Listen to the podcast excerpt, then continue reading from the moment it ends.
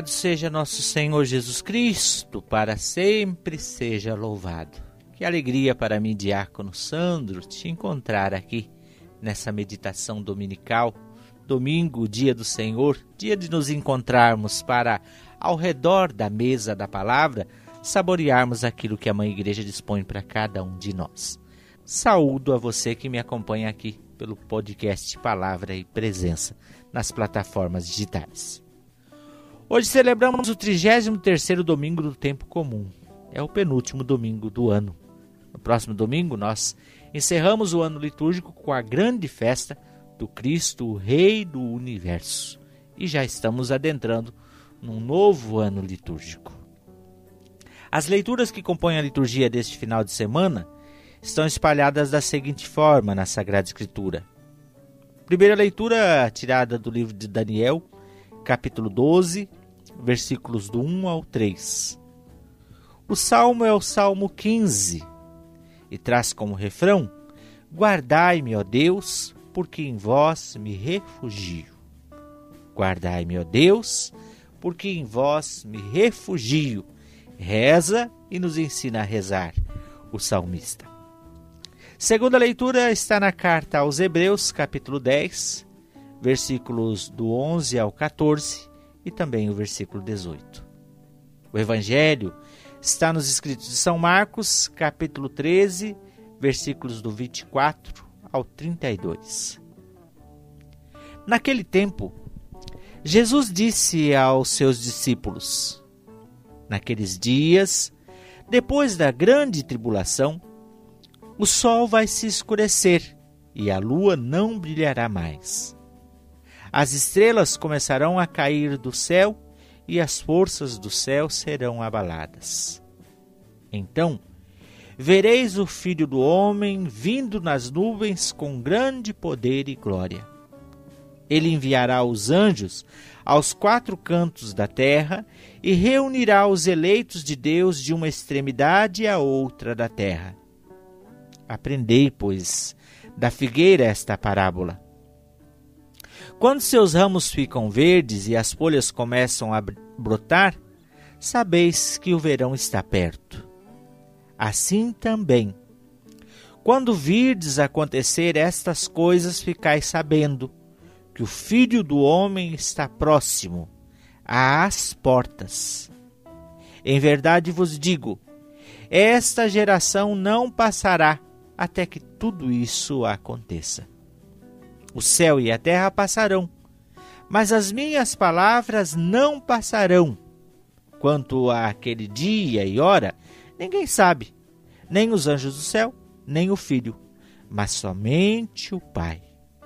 Palavra da salvação, glória a vós, Senhor. Nós estamos às portas do do final do ano litúrgico festa do Cristo, o grande Rei do universo. E a liturgia nos traz o tema, um tema escatológico, falando da parousia, da vinda do Senhor. Nós rezamos, nós que somos católicos, faz parte do nosso símbolo da fé, o creio, que é o catecismo, uma abreviatura do catecismo, né? uma abreviação, uma síntese do catecismo da igreja. O creio é a fé da igreja. Muitas vezes a gente acha que ora, o creio é apenas uma oração, mas não é, é, um, é uma proclamação. No creio está a nossa fé, o que nós cremos. E quando nós rezamos o creio, nós cremos em Jesus Cristo, que há de vir julgar os vivos e os mortos. Nós cremos nisso. Faz parte da fé da igreja. A igreja crê, vive, ensina e espera que o Senhor há de vir julgar os vivos e os mortos. Quando Jesus é, se acende, se eleva ali no início dos Atos dos Apóstolos, o anjo vai dizer: Olha, por que ficam olhando aí? Vão para frente, toquem a vida, porque esse Senhor vai voltar. Ele virá. E para nós católicos, cristãos, é uma certeza de fé essa vinda do Senhor, que veio como uma criança, esteve no nosso meio, executou o projeto da salvação, mas que há de voltar para buscar os seus e selar para sempre o destino dos homens. Na primeira leitura da carta da profecia de Daniel, Daniel visualiza esse, esse momento da parousia, da vinda do Senhor. Ele vai dizer assim: Muitos dos que dormem no pó da terra despertarão, uns para a vida eterna, outros para o opróbrio eterno, ou para a morte eterna. Mas os que tiverem sido sábios brilharão como, um firma, como o firmamento. E os que tiverem ensinado a muitos homens os caminhos da virtude brilharão como as estrelas por toda a eternidade. Jesus que vem, vem para julgar como juiz. E vem para dar o destino para os homens. E só há dois destinos: ou morte eterna ou vida eterna. A eternidade é certa. O homem não foi feito para a morte, ele não morre de uma vez. Ele é um ser eterno. Há essa dimensão da semelhança do homem com Deus. Há em nós uma alma que é eterna. Mas o destino final depende das nossas opções enquanto aqui e agora. Céu e inferno são realidades que já estão presentes. Como o reino de Deus já está presente, então céu e inferno também são realidades já presentes.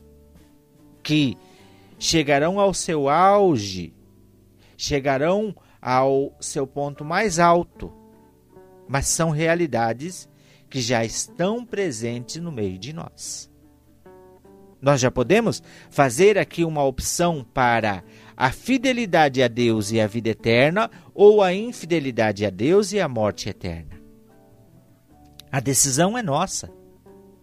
A salvação em si, Jesus já executou. É interessante porque a carta aos, a, aos Hebreus termina dizendo assim: vai falar do, do sacerdote que, que oferece sacrifício, o mesmo sacrifício sempre, mas Jesus ofereceu um sacrifício só de uma vez por todas. Não precisa mais oferecer outro sacrifício, ele não vai morrer de novo. Ele não vem para se oferecer de novo, ele já se ofereceu de uma vez por todas para perdoar todos os pecados do homens, dos homens e abrir a porta da salvação. E termina hoje dizendo: Ora, onde existe o perdão, já não se faz oferenda pelo pecado. Então não vai mais vir para oferecer nada, ele já ofereceu. Agora, ele vem para buscar os seus fiéis. E ele há de vir. É uma expectativa da igreja, é uma expectativa nossa, essa vinda do Senhor. Ele virá quando? Ai, nós não sabemos. O evangelho termina dizendo: Quanto a aquele dia e aquela hora, ninguém sabe. Nem os anjos do céu, nem o Filho, mas somente o Pai. Nem Jesus mesmo, não cabia a ele definir o dia. Isso é plano do Pai. Os anjos não sabem. Muitos já tentaram descobrir, prever, né? A virada de milênio é sempre uma conversa de que ah, vai acabar o mundo, né? As pessoas trazem esse sentido de fim de mundo. Né? Mas não é esse sentido para nós o essencial. O essencial é a, o início de, uma, de um mundo novo, de uma obra nova, de céus novos, terra nova, para aqueles que foram fiéis a Deus. Mas nós precisamos tomar a decisão. Muitas vezes, quando nós tocamos nesses assuntos, gera medo em nós, né? Gera medo, gera insegurança e, e acho até que é bom que tenha mesmo. A gente precisa às vezes ter um pouquinho de medo para poder olhar para nós mesmos de que modo eu tenho vivido. Que tipo de vida eu tenho vivenciado? De que modo eu tenho me comportado? De que modo eu tenho vivenciado? Eu tenho sido fiel a Deus ou eu tenho sido infiel? Claro que ninguém de nós pode dizer assim, carimba que é fidelidade infinita. Não. Mas dentro das nossas possibilidades, dos nossos limites.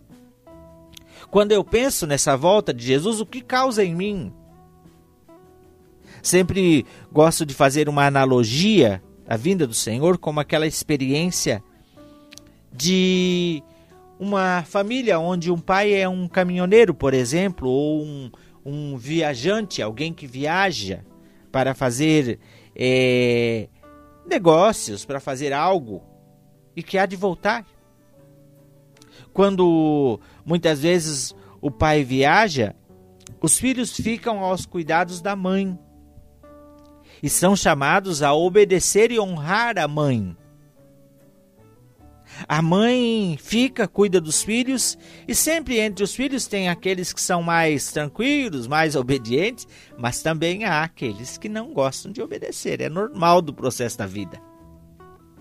A mãe é a igreja. A igreja que nos conduz no caminho da salvação, aquela que tem a chave da, dos depósitos da salvação. Nós somos convidados a obedecer à igreja, a ser igreja, a estar na igreja de acordo com os mandamentos, com os ensinamentos dessa mãe. E quando o pai viaja, ele está para vir, para aquele que às vezes não está muito obedecendo, a mãe diz assim: Olha, o seu pai vai voltar. Quando ele voltar, você já sabe. Para aquele que é obediente, na maioria das vezes, no coração dele ele fica esperando o pai voltar.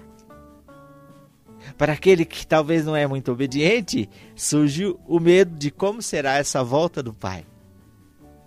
E no fundo, no fundo, essa mesma experiência é a experiência da vinda do Senhor. O Senhor não vai voltar para chicotear ninguém. Ele vai voltar para buscar os seus ele vem com misericórdia e poder. Mas diante dessa volta do Senhor, é como se nós tivéssemos um banho de consciência.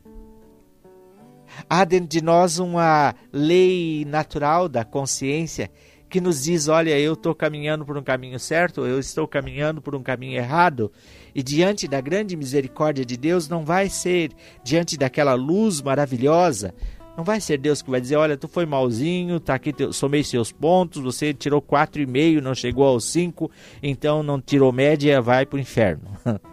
não. É a própria alma que se decide diante de Deus, que se condena e que diz, diante de Deus não dá para mentir. Diante da misericórdia e do amor de Jesus, eu não fui fiel. E é a própria alma que se decide diante de Deus.